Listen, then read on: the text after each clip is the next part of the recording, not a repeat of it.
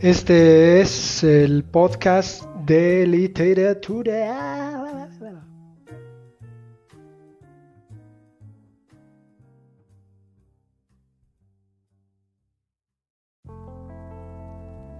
Discurso de aceptación del Premio Nobel.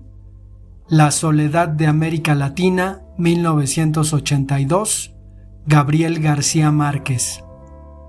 Durante la colonia, se vendían en Cartagena de Indias unas gallinas criadas en tierras de aluvión, en cuyas mollejas se encontraban piedrecitas de oro.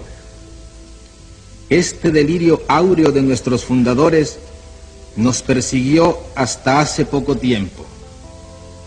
Apenas en el siglo pasado, la misión alemana encargada de estudiar la construcción de un ferrocarril interoceánico en el istmo de Panamá concluyó que el proyecto era viable, con la condición de que los rieles no se hicieran de hierro, que era un metal escaso en la región, sino que se hicieran de oro.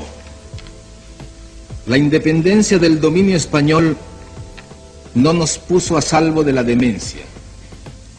El general Antonio López de Santana, que fue tres veces dictador de México, hizo enterrar con funerales magníficos la pierna derecha que había perdido en la llamada Guerra de los Pasteles. El general García Moreno gobernó el Ecuador durante 16 años como un monarca absoluto y su cadáver fue velado con su uniforme de gala y su coraza de condecoraciones sentado en la silla presidencial. El general Maximiliano Hernández Martínez, el déspota teósofo del Salvador, que hizo exterminar en una matanza bárbara a 30.000 campesinos, había inventado un péndulo para averiguar si los alimentos estaban envenenados e hizo cubrir con papel rojo el alumbrado público para combatir una epidemia de escarlatina. El monumento al general Francisco Morazán, erigido en la Plaza Mayor de Tegucigalpa, es en realidad una estatua del mariscal Ney comprada en París en un depósito de esculturas usadas.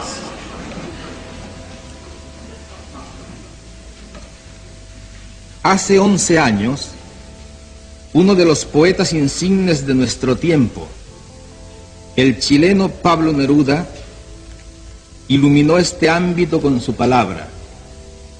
En las buenas conciencias de Europa, y a veces también en las malas, han irrumpido desde entonces con más ímpetus que nunca las noticias fantasmales de la América Latina, esa patria inmensa de hombres alucinados y mujeres históricas cuya terquedad sin fin se confunde con la leyenda.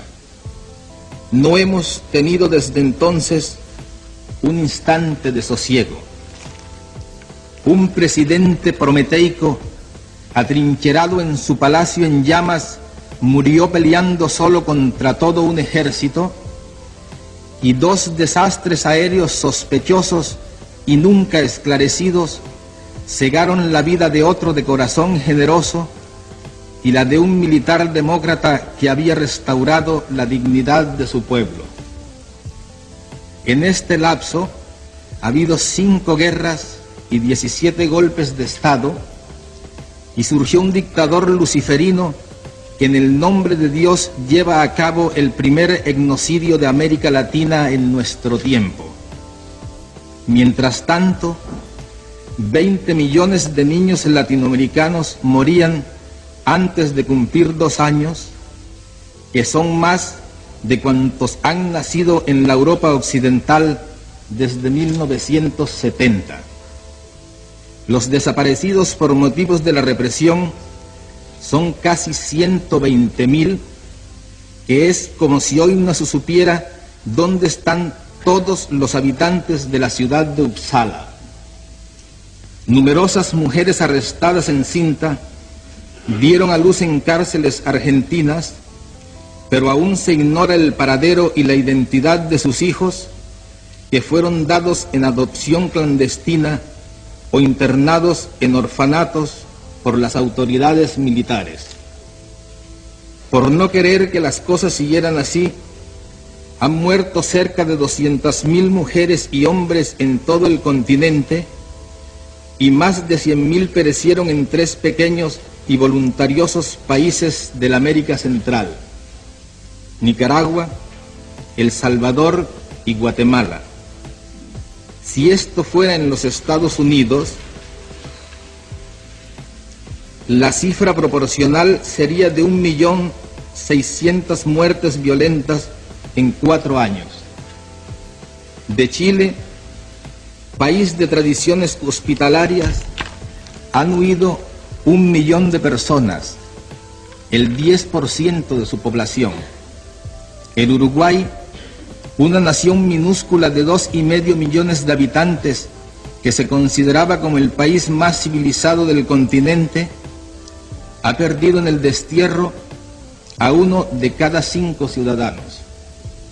La guerra civil en El Salvador ha causado desde 1979 casi un refugiado cada 20 minutos. El país que se pudiera hacer con todos los exiliados y emigrados forzosos de América Latina tendría una población más numerosa que la de Noruega. Me atrevo a pensar que es esta realidad descomunal y no solo su expresión literaria la que este año ha merecido la atención de la Academia Sueca de las Letras. Una realidad que no es la del papel, sino que vive con nosotros y determina cada instante de nuestras incontables muertes cotidianas y que sostenta un manantial de creación insaciable, pleno de, desdicha y de belleza, del cual este colombiano errante y nostálgico no es más que una cifra más señalada por la suerte.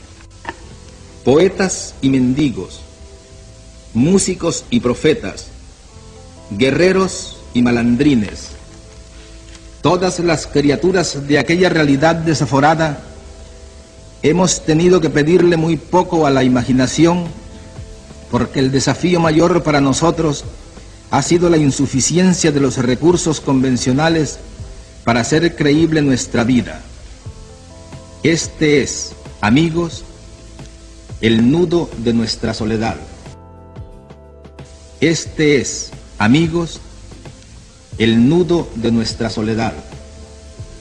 Pues si estas dificultades nos entorpecen a nosotros, que somos de su esencia, no es difícil entender que los talentos racionales de este lado del mundo, extasiados en la contemplación de sus propias culturas, se hayan quedado sin un método válido para interpretarnos.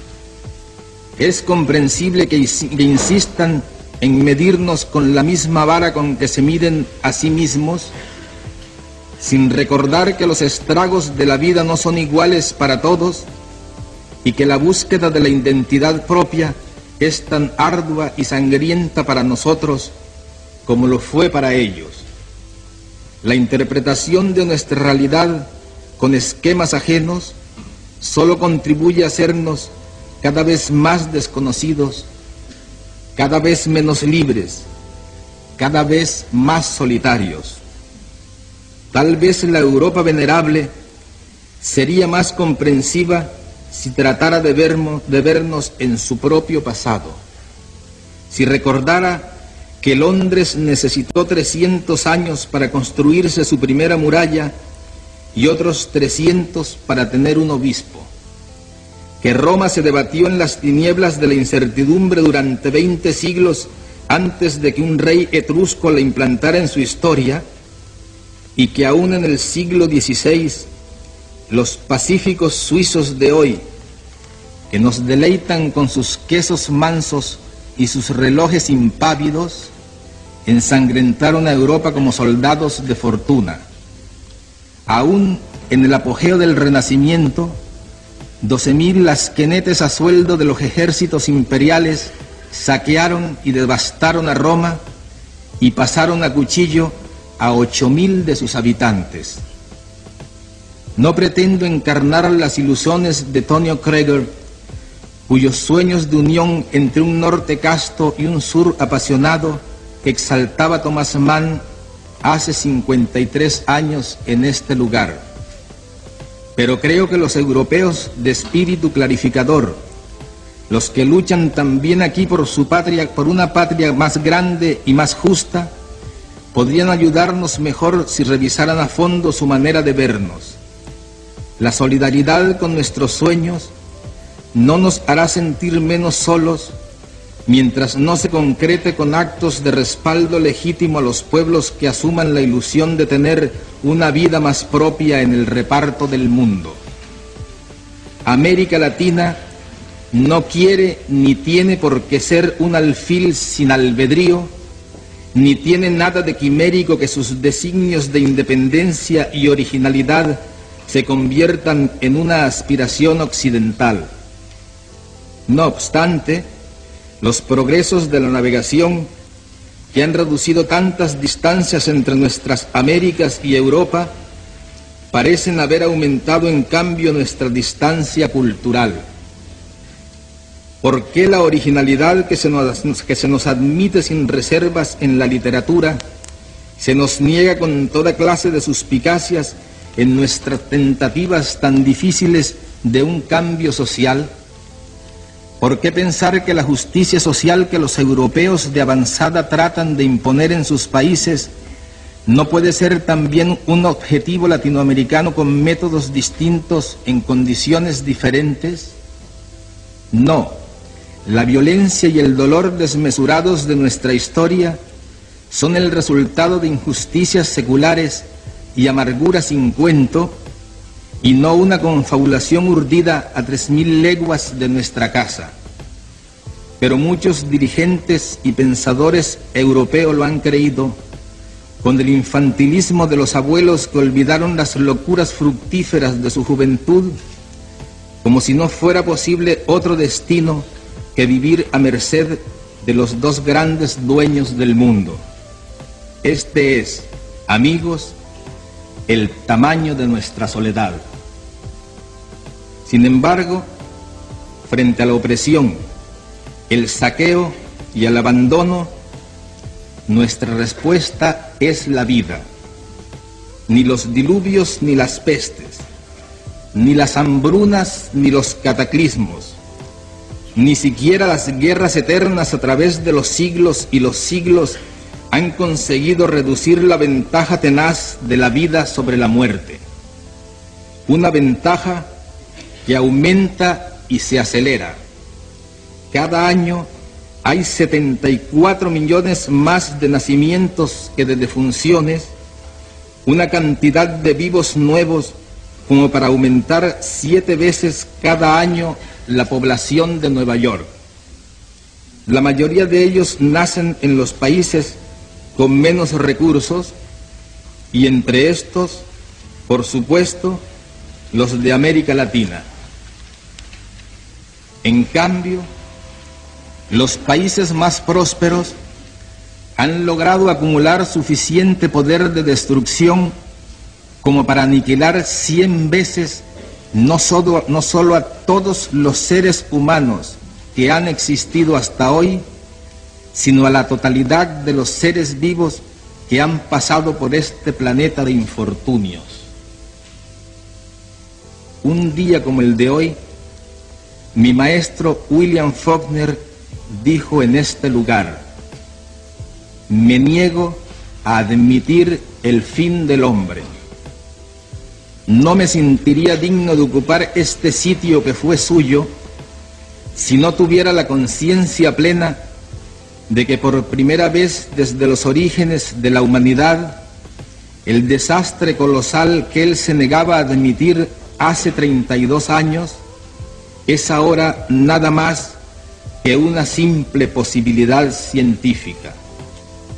Ante esta realidad sobrecogedora, que a través de todo el tiempo humano debió de parecer una utopía, los inventores de fábulas que todo lo creemos, nos sentimos con el derecho de creer que todavía es demasiado, que todavía no es demasiado tarde para emprender la creación de la utopía contraria, una nueva y arrasadora utopía de la vida donde nadie pueda decidir por otros hasta la forma de morir, donde de veras sea cierto el amor y sea posible la felicidad, y donde las estirpes condenadas a cien años de soledad tengan por fin y para siempre una segunda oportunidad sobre la tierra.